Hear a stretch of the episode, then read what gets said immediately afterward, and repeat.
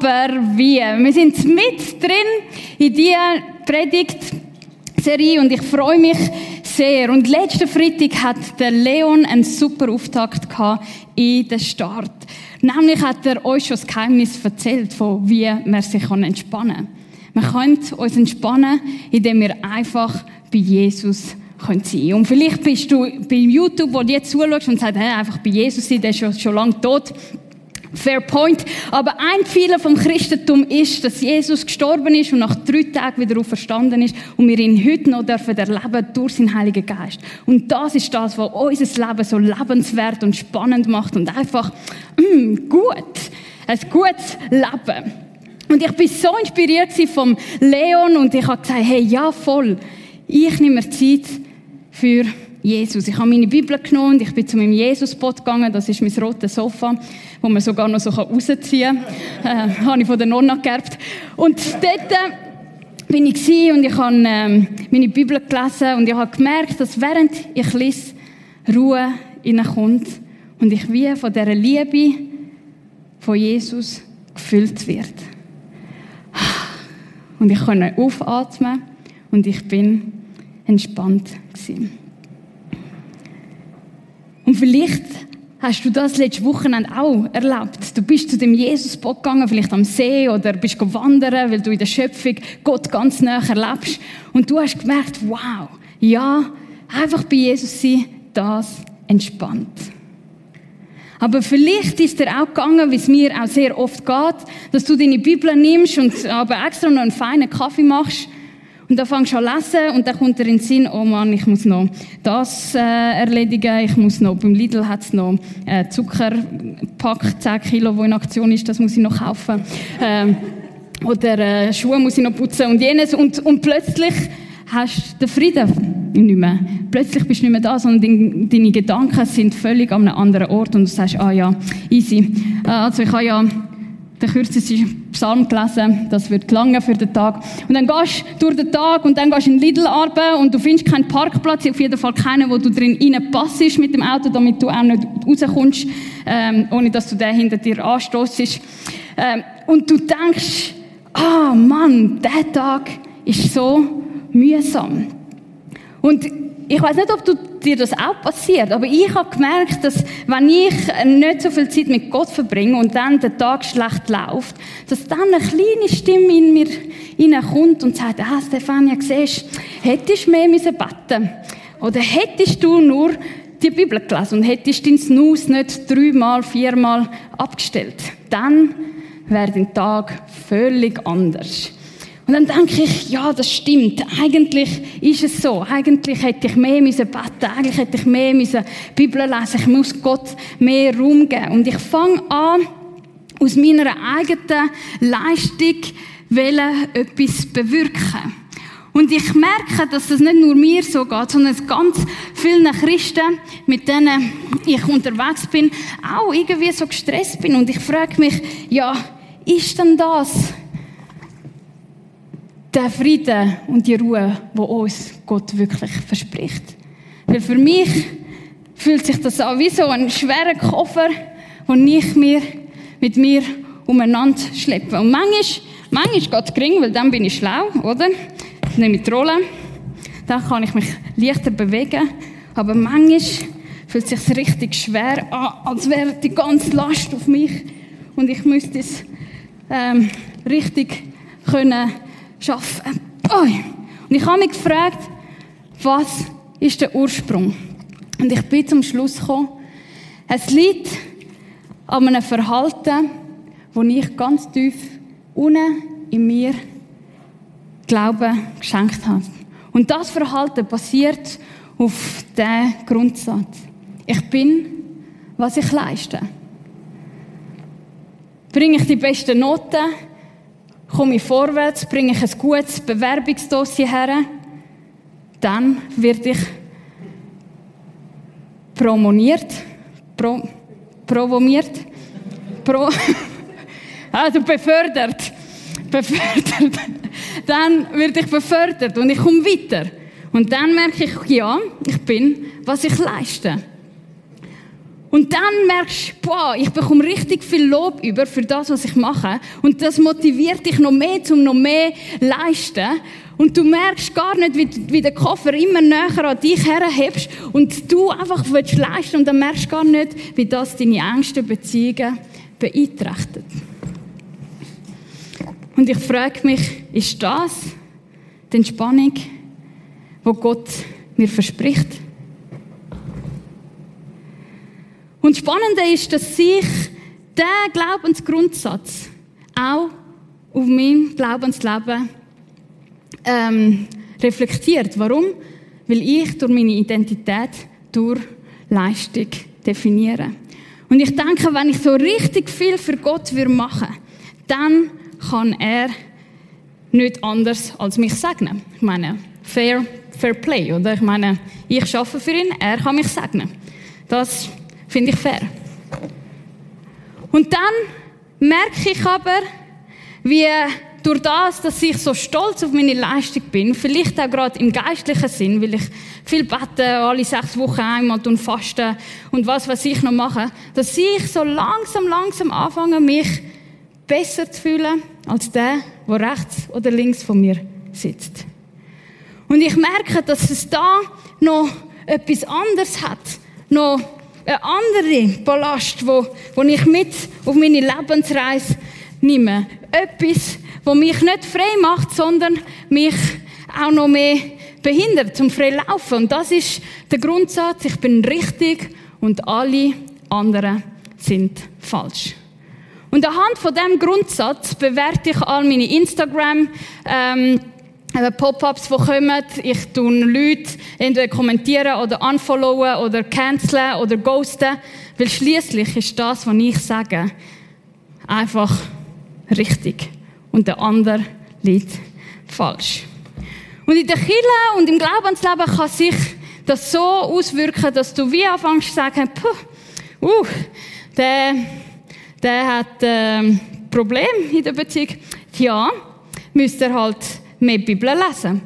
Oder ähm, ja, der ähm, ist betrogen worden. Ja, Karma he, kommt halt zurück. Oder keine Ahnung, was. Oder versteht ihr, kennt ihr das ein bisschen? So, dass ich bin besser als der andere und du überhebst dich über den anderen. Und so laufen wir durchs Leben. Und manchmal kommt das, weil wir unsere Identität durch unsere Selbstgerechtigkeit rechtfertigen. Und dann gibt es aber auch Momente, wo ich viel leiste, viel Bibel lese, viel bete, viel faste, äh, ich definitiv besser bin als alle anderen. Und wenn ich die Bibel aufschlage, dann spüre ich einfach nichts kein Frieden, keine Freude, kein Joy of the Lord. The presence of the Lord is here. I can feel it in the atmosphere. Und so, nein, I feel nothing in the atmosphere, oder? Und wir sagen, ja, wenn ich ja nichts fühle, dann muss es auch nicht stimmen. Und ich sage, das, was ich fühle, das ist die absolute Wahrheit. Das, was ich fühle, das stimmt. Wenn ich Gottes Liebe nicht spüre, liebt mich Gott nicht. Wenn ich seinen Frieden nicht spüre, haben sie mich angelogen. Habe ich es doch gewusst. Und manchmal gibt es dann wieder so Camps und so Events, wo, wo nachher irgendwie Gott arbeitet mit 6000 Leuten und du bist wow und du spürst etwas und man weiß ja nie, ob es der Heilige Geist ist oder, oder ähm, wie sagen wir dem, die Boxen, die da ein bisschen vibrieren und dann so umgehst. Nein. oder? Und dann bist du wieder hoch und sagst, ja, Jesus, ja. Und dann spürst du wieder nichts, weil du ins Lagerloch gehst. Ja, in dem Fall stimmt es ja gar nicht, wenn ich nicht fühle. Und wir gehen, gerade auch als Christen, ich nehme mich da nicht raus, gehen wir so unterwegs durchs Leben. Und wir denken, ja, das ist das, was Gott uns verspricht. Das ist das, was Freiheit ist in Überfluss. Das ist das Leben in Überfluss nach Johannes 10, 10. Das ist dort, wo der Geist Gottes ist. Da ist Freiheit. Und wir denken, das ist es. Und ich habe mich gefragt, ist es das tatsächlich? Weil ein Leben Überfluss wäre für mich etwas, wo ich frei bin, zum Licht, tanzen, durchs Leben gehen. Und ich habe mich gefragt, Steph, warum gehst du immer wieder in die Verhaltensmuster rein? Warum, obwohl du seit 15 Jahren wirklich voll committed mit Jesus unterwegs bist, warum passieren dir immer wieder die gleichen Fehler? Und ich habe überlegt und reflektiert und ich bin zum Schluss gekommen, dass es oft damit zusammenhängt, dass ich tief in mir drinnen Angst habe, dass wenn ich Jesus, wenn ich mich ihm voll hergebe, ich zu kurz komme. Und ich habe gemerkt, das ist ein kleines Vertrauensproblem. Und das Vertrauensproblem, das kommt daraus heraus, dass wir nicht wissen, wie eine Person wirklich ist. Ja, kann ich mich dieser Person wirklich zeigen?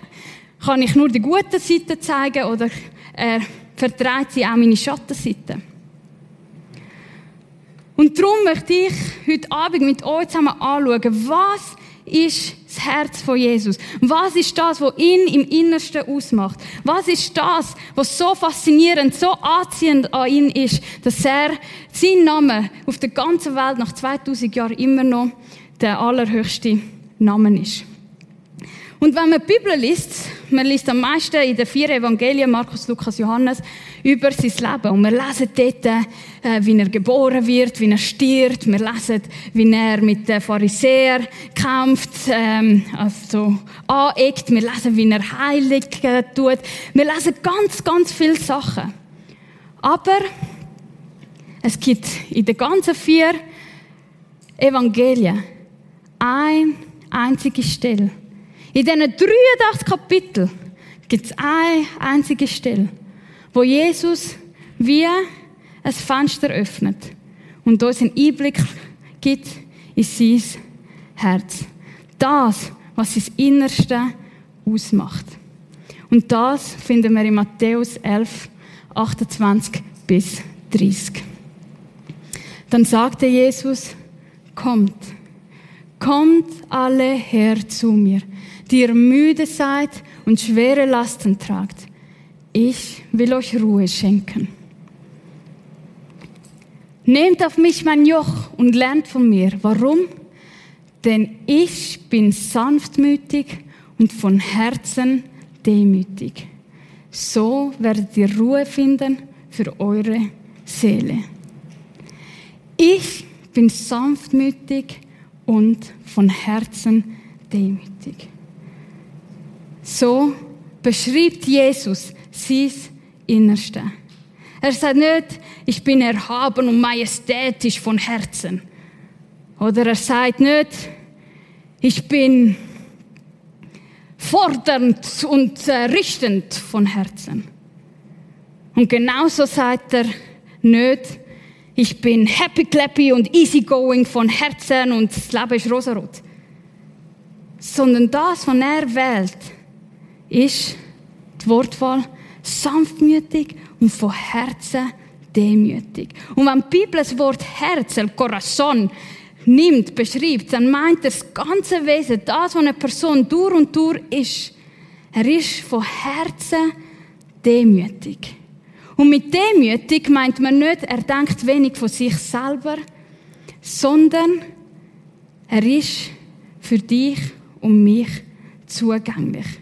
Er ist die Person im ganzen Universum, wo dich am meisten versteht. Er ist nicht willkürlich, er ist nicht leicht reizbar, sondern er ist von Herzen sanftmütig und demütig. Im Philipper 2 gibt es eine wunderschöne Hymne, die erzählt, wie er all seine göttlichen Rechte ableitet, damit er für dich und mich zugänglich ist. Damit wir ihn erfahren können. Und die Frage ist, ja, wer darf dann zu ihm kommen? Weil zu ihm kommen ist auch verbunden mit einem Versprechen. Und das Versprechen ist, dass wir Ruhe finden für unsere Seele. Wer darf zu ihm kommen? Ist es der, der demütig ist, wo alle anderen erhebt über sich selber, wo sein Leben im Griff hat? Ist es der, der nicht auf seine Gefühle baut? Ist es der, der nicht aus eigener Kraft leisten Jesus sagt, kommt alle zu mir, die müde sind und schwer beladen sind. Und ich mit diesen Verhaltensmustern, die ich immer wieder in meinem Leben entdecke, muss zugeben, ja, ich fühle mich müde und schwer beladen. Und da darf ich kommen zu dem Jesus, auch wenn ich immer noch alles aus eigener Kraft machen will. Auch wenn ich selbstgerecht mich fühle. Und auch wenn meine Gefühle so oft mein Glaubensleben bestimmen. Und er sagt, genau dich will ich. Genau dich will ich. Und die einzige Bedingung ist, dass du dich mir zuträgst, dass du kommst mit all deinem Ballast und das an mir gibst. Die, die das nicht wollen, die, die sagen, ich bin gut ohne dich, dann sagt du, ja gut, mach du nur. Er drängt niemand. Aber für all die, die mehr wollen, da ist er da. Und wir lesen von dieser Ruhe. Und ich habe mich gefragt, ja, was ist mit dieser Ruhe gemeint? Ist das Dolce Far Niente? Ist die Ruhe, ja, mein Leben ist einfach schön und nichts Böses passiert mir? Was meint Jesus mit dieser Ruhe? Und ich habe nachgeforscht und ich habe eine wunderschöne Entdeckung gemacht. Die Entdeckung ist nämlich, dass mit dieser Ruhe eine ewige Heilsgewissheit gemeint ist. Mit dieser Ruhe ist gemeint, dass du und ich gerecht vor Gott sind. Und das gibt dir und mir Ruhe und Frieden. Weil etwas Entscheidendes ist an dem Kreuz passiert.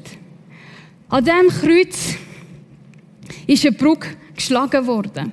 Weil es hat etwas gegeben, wo uns von Gott getrennt hat. Und Jesaja 59, 2a sagt, eure Sünden sind eine Schranke, die euch von Gott trennten. Jetzt sagst du, boah, Sünd. Sünd, schon wieder Sünd. Und es ist so. Das ist das, was uns von Gott trennt. Das ist das, was den Weg zu ihm versperrt. Und mit Sünd meint die Bibel Fehlverfehlung. Und Fehlverfehlung im Sinn von das zu machen oder sein oder denken oder geleitet sein, was Gott gefällig ist. Und das passiert so schnell, dass wir von dem abweichen. Und ich habe ein Zitat gefunden von einem Theologen, wo mich sehr, wo sehr aus dem, mir sehr aus dem Herz spricht, nämlich ist das von Martin Lloyd Jones. Und das heißt, weißt du, du wirst dich nie als Sünder fühlen. Warum? Weil es in dir einen Mechanismus gibt, der aus der Sünde resultiert und dich immer gegen jede Anschuldigung verteidigen wird. Oder das ist so. Ah, wer ist sie? Ja, ich bin schon gewesen, aber er hat mich eigentlich dazu verführt und äh, eigentlich, also wenn du Geschwister hast, dann weißt du von was ich rede. Äh, äh, äh ich bin es nicht gewesen, das Mittelkind sowieso nicht. Oh, das Kleinste, ich weiß es nicht. Wir sind alle sehr gut mit uns selbst im Reinen. Ich muss sagen, mal, ich bin zufrieden mit mir. Und wir können immer gut für uns selbst argumentieren. Selbst wenn wir versuchen, uns das Gefühl zu geben, dass wir Sünder sind, werden wir es nie tun. Hm, steile Aussage. Und dann sagt er, es gibt nur einen Weg, um zu wissen, dass wir Sünder sind. Und das ist, wenn wir eine schwache, schimmernde Vorstellung von Gott haben. Nur eine kleine Vorahnung von der Größe, von der Ehrfurcht, von der Schönheit, von der Majestät, von der Heiligkeit, von der Reinheit, von der Kraft, von der Macht, von dem Gott. Nur eine kleine schimmernde Vorstellung langt, wo du musst sagen, ich kann nicht bestehen. Ich kann nicht bestehen vor dem Gott. Und das, was faszinierend ist, ist, dass Gott in Jesus auch so heilig, majestätisch, rein, herrlich, wunderbar, mächtig ist, ohne Sünde. Und dass er trotzdem sich hineingegeben hat in ein Umfeld, wo nur von Sündern bestanden hat. Und er, Jesus, hat, hat nicht nur die Sünde gesehen, sondern er hat auch mit der gelitten, weil er hat wirklich verstanden, wie schwerwiegend, wie pervers, wie schlimm, wie richtig schlimm eigentlich Sünde in sich ist. Ich habe, äh, bin mal mit einer Freundin ins Kino gegangen, äh, um einen Dokumentarfilm zu schauen. Der hat Salt of the Earth, das Salz der Erde ist, hat das geheißen, und das hat das Leben von einem brasilianischen Fotograf dokumentiert, Sebastiano Salgado. Super Film.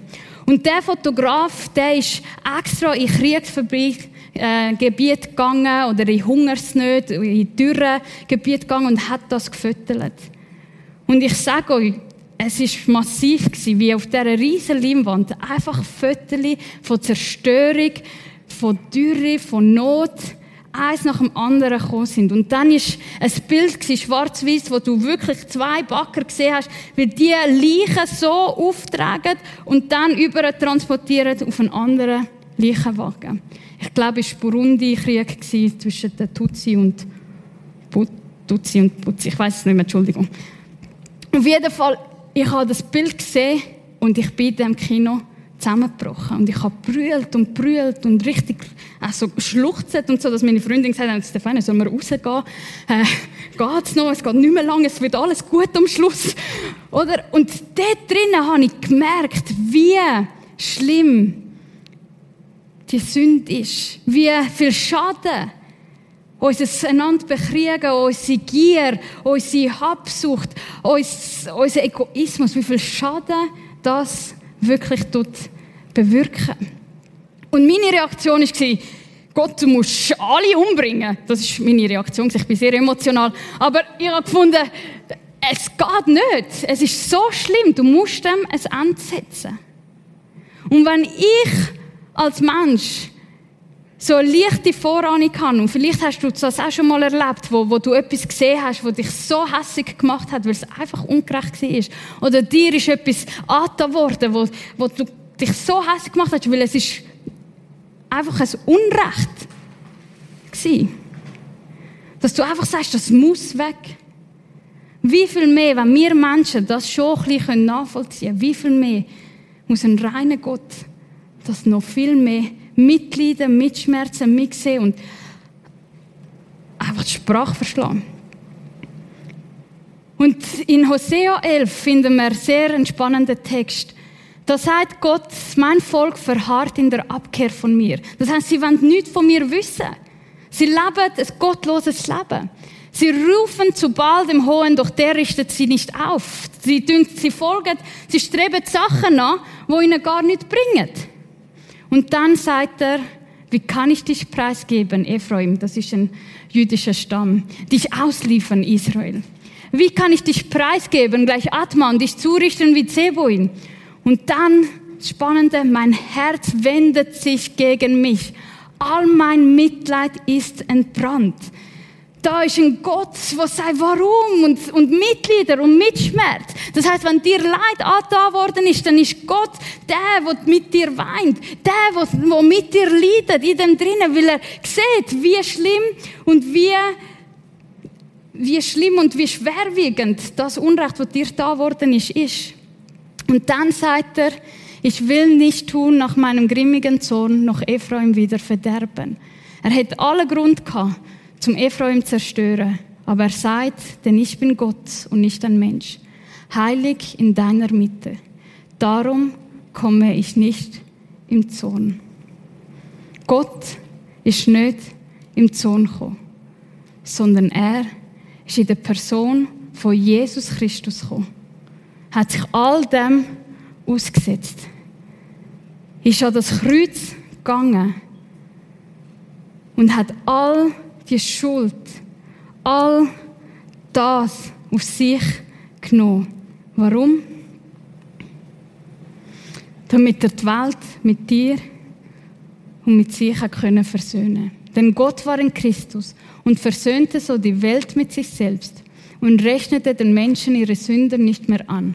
Das ist die herrliche Botschaft der Versöhnung, die er uns anvertraut hat, damit wir sie anderen verkünden. Das ist das, was ausmacht.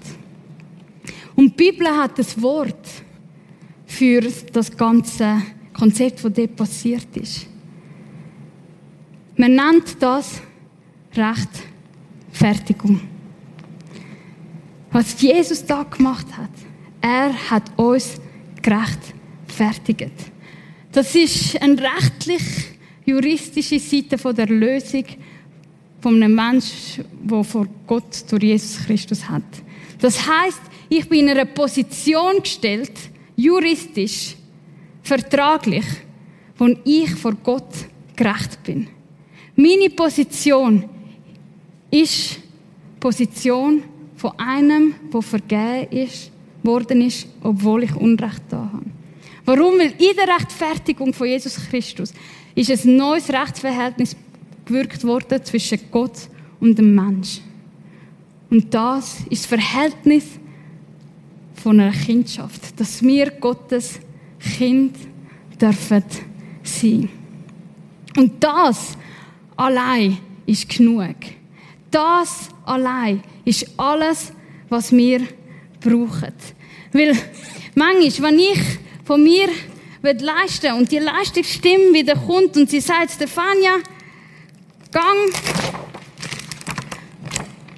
gang, mach etwas, dann kommt Jesus und sagt, hey, hey, hey, ich bin, ich bin für dich gegangen. Ich habe es schon verbracht. Aber wir haben das so in uns drinnen, dass wir wieder hören, du leisten, mach endlich etwas, sitz nicht nur so um, zeig doch, dass du ein guter Christ bist.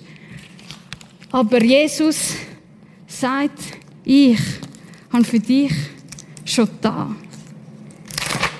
Ich habe für dich schon geleistet. Es gibt nichts, nichts, was du noch könntest dazu beitragen damit ich dich überschütte mit deiner Liebe. Ich liebe dich so fest, dass ich dich sogar schon dort geliebt habe, wo du noch Sünder bist, wo du noch gar noch nicht zu mir gekommen bist. Aber wenn ich ja nichts mache, dann, dann, dann bin ich auch niemand. Und Jesus sagt, Stefania, es ist vollbracht. Es ist vollbracht. Du kannst mich nicht beeindrucken mit dem, was du machst, was du leistest, weil ich kann vollbracht. Ich habe den Frieden vor Gott schon für dich errungen.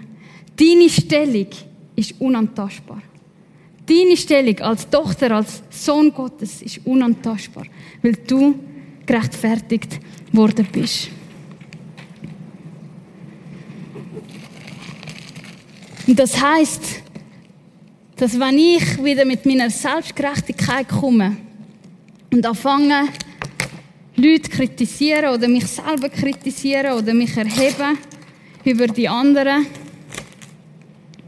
dann kommt Jesus und sagt, hey, hey, hey, Stefania, Stefania, relax. Schau das Kreuz an. Du bist genauso auf meine Gnade angewiesen wie jeder andere.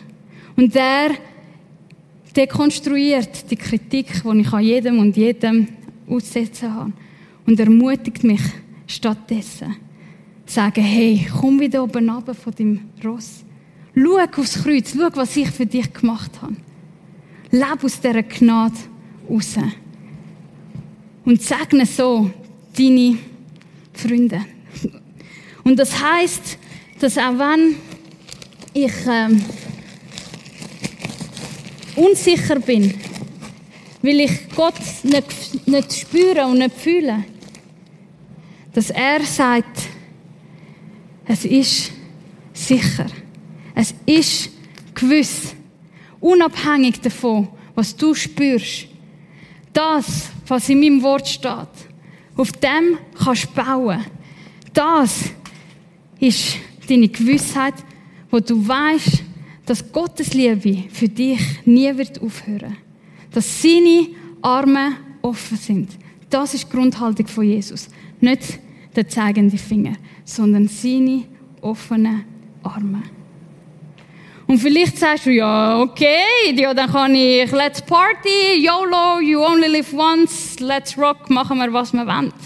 Und es ist lustig, weil es ist nicht, das Denken ist nichts Neues dieser Welt. Das haben sie auch schon im Römerbrief gedacht, oder? Dort haben sie gesagt, ähm, heißt das, dass wir weiter sündigen sollen, damit Gott Gelegenheit hat, uns noch mehr Gnade zu schenken? Oder? Ich meine, wenn ja alles zahlt ist und meine Position sicher ist, ey, dann äh, Tampi, oder? Natürlich nicht. Denn wenn wir für die Sünde tot sind, wie können wir da weiter in ihr leben? Und da ist spannend, weil was da angesprochen wird, ist ein zweites theologisches Wort, wo Heiligung heißt. Heiligung ist ein Prozess, wo Gott uns nimmt und er uns durch seinen Geist, Heiligen Geist erneuert und immer mehr ähnlich macht wie Jesus Christus. Wo man immer mehr sein Herz bekommt. Ein Theologe, der Anthony Höckemann, erklärt den Unterschied folgendermaßen. Die Rechtfertigung findet außerhalb des Gläubigen statt. Das heißt, du kannst nicht dazu beitragen. Und ist eine von Gott dem Vater ausgesprochene Erklärung, also Urteilsverkündigung, über die juristische oder rechtliche Lage, also Stellung einer Person. Das ist deine Stellung. Das kann dir niemand nehmen. Heiligung hingegen findet jedoch innerhalb des Gläubigen statt und erneuert in einem Prozess seine Natur. Und jetzt kannst du dich entspannen. Weil der Heiligungsprozess, der geht bis zu dem letzten Atemzug. Und wie wir dann ganz entspannt können durchgehen, werden wir nächsten Freitag mehr erfahren. Aber das, was ich euch mitgeben möchte, ist Folgendes. Wir sind rechtfertigt. Nicht durch eigene Leistung, sondern als Geschenk von Gott. Das ist das, was er jedem gibt, der zu ihm rennt, mit all seinem Ballast und sagt, hilf mir. Steh mir bei. Ich brauche dich. Und vielleicht hast du eins von diesen Verhaltensmuster oder Lügen auch in deinem Leben entdeckt und du merkst, ah, das ist vielleicht eher etwas, was zu mir zutrifft. Ähm, ich bin eher das, was ich leiste. Ich identifiziere mich mehr über das oder ich identifiziere mich über meine Selbstgerechtigkeit. Oder vielleicht merkst du, dass du durch deine Gefühle von links nach rechts geschoben wirst. Und ich frage dich, wo hast du dem viel Raum gegeben?